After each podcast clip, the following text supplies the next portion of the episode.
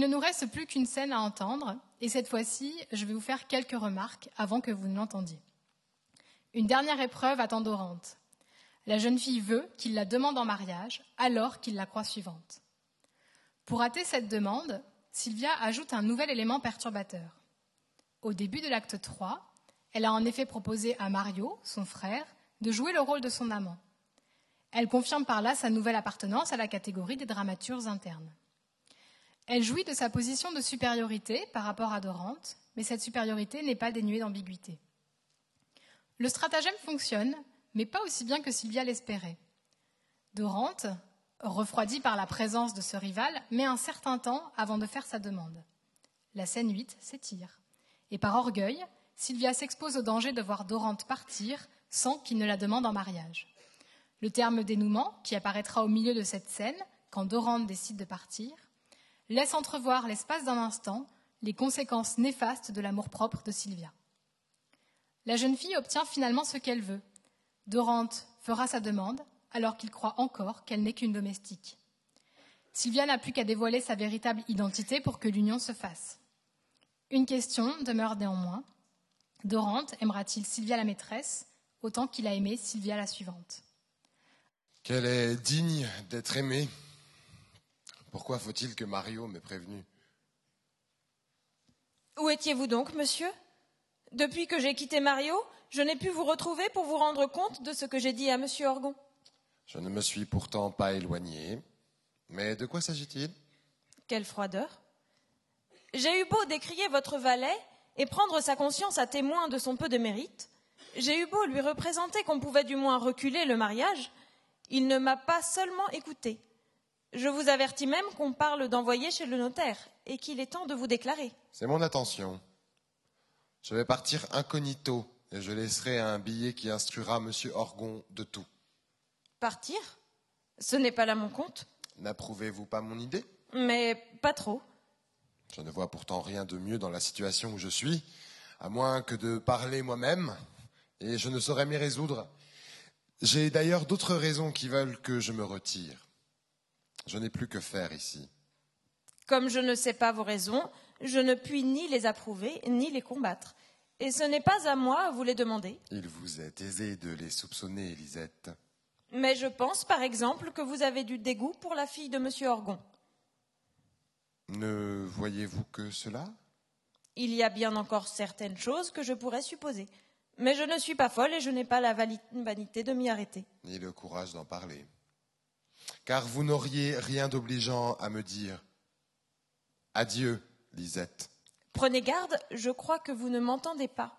Je suis obligée de vous le dire. À merveille et l'explication ne me serait pas favorable. Gardez-moi le secret jusqu'à mon départ. Quoi? Sérieusement, vous partez?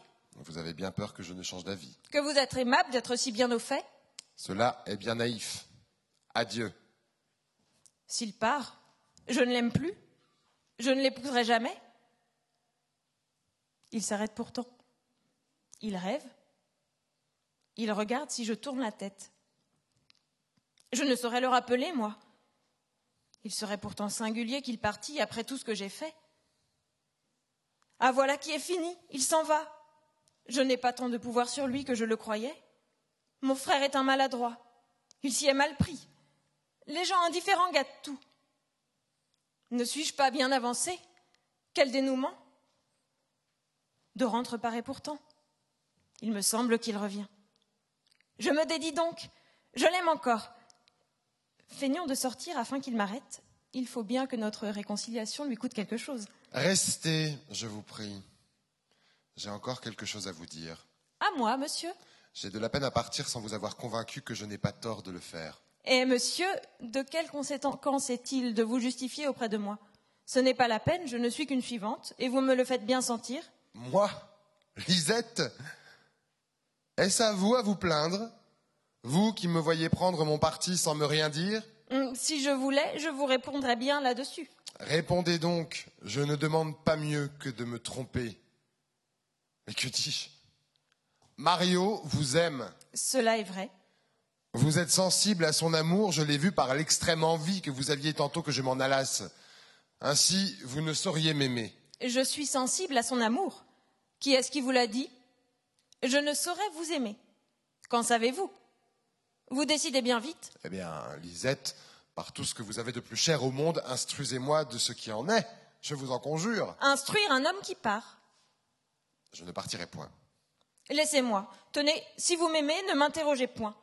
Vous ne craignez que mon indifférence et vous êtes trop heureux que je me taise. Que vous importent mes sentiments? Ce qu'il m'importe, Lisette. Peux-tu douter encore que je t'adore? Non. Et vous me le répétez si souvent que je vous crois. Mais pourquoi m'en persuadez-vous? Que voulez-vous que je fasse de cette pensée-là, monsieur? Je vais vous parler à cœur ouvert. Vous m'aimez. Mais votre amour n'est pas une chose bien sérieuse pour vous. Que de ressources n'avez-vous pas pour vous en défaire? La distance qu'il y a de vous à moi, mille objets que vous allez trouver sur votre chemin, l'envie qu'on aura de vous rendre sensible, les amusements d'un homme de votre condition, tout va vous, ôter cet amour dont vous m'entretenez impitoyablement. Vous en rirez peut-être sortir d'ici, et vous aurez raison. Mais moi, monsieur, si je m'en ressouviens, comme j'en ai peur, s'il m'a frappé, quel secours aurais-je contre l'impression qu'il m'aura faite? Qui est-ce qui me dédommagera de votre perte? Qui voulez-vous que mon cœur mette à votre place? Savez-vous bien que si je vous aimais, tout ce qu'il y a de plus grand dans le monde ne me toucherait plus? Jugez donc dans l'état où je resterai. Ayez la générosité de me cacher votre amour. Moi qui vous parle, je me ferai un scrupule de vous dire que je vous aime dans les dispositions où vous êtes. L'aveu de mes sentiments pourrait exposer votre raison, et vous voyez bien que je vous les cache. Ah, ma chère Lisette, que viens-je d'entendre? Tes paroles ont un feu qui me pénètre. Je t'adore, je te respecte. Il n'est ni rang, ni naissance, ni fortune qui ne disparaissent devant une âme comme la tienne. J'aurais honte que mon orgueil tint encore contre toi, et mon cœur et ma main t'appartiennent. En vérité, ne mériteriez-vous pas que je les prisse? Ne faut-il pas être bien généreuse pour vous dissimuler le plaisir qu'ils me font? Et croyez-vous que cela puisse durer? Vous m'aimez, donc? Non. Non. Mais si vous me le demandez encore, tant pis pour vous. Vos menaces ne me font point peur Et Mario? Vous n'y songez plus? Non, Lisette, Mario ne m'alarme plus. Vous ne l'aimez point. Vous ne pouvez plus me tromper. Vous avez le cœur vrai. Vous êtes sensible à ma tendresse. Je ne saurais en douter au transport qui m'a pris, j'en suis sûr, et vous ne saurez plus m'ôter cette certitude-là. Oh, je n'y tâcherai point. Gardez-la. Nous verrons ce que vous en ferez. Ne consentez-vous pas d'être à moi? Quoi? Vous m'épouserez malgré ce que vous êtes? Malgré la colère d'un père? Malgré votre fortune Mon père me pardonnera dès qu'il vous aura vu. Ma fortune nous suffit à tous deux, et le mérite vaut bien la naissance. Ne disputons point, car je ne changerai jamais. Il ne changera jamais. Savez-vous bien que vous me charmez, Dorante Ne gênez donc plus votre tendresse et laissez-la répondre. Enfin, j'en suis venue à bout. Vous, vous ne changerez jamais. Non, ma chère Lisette. Que d'amour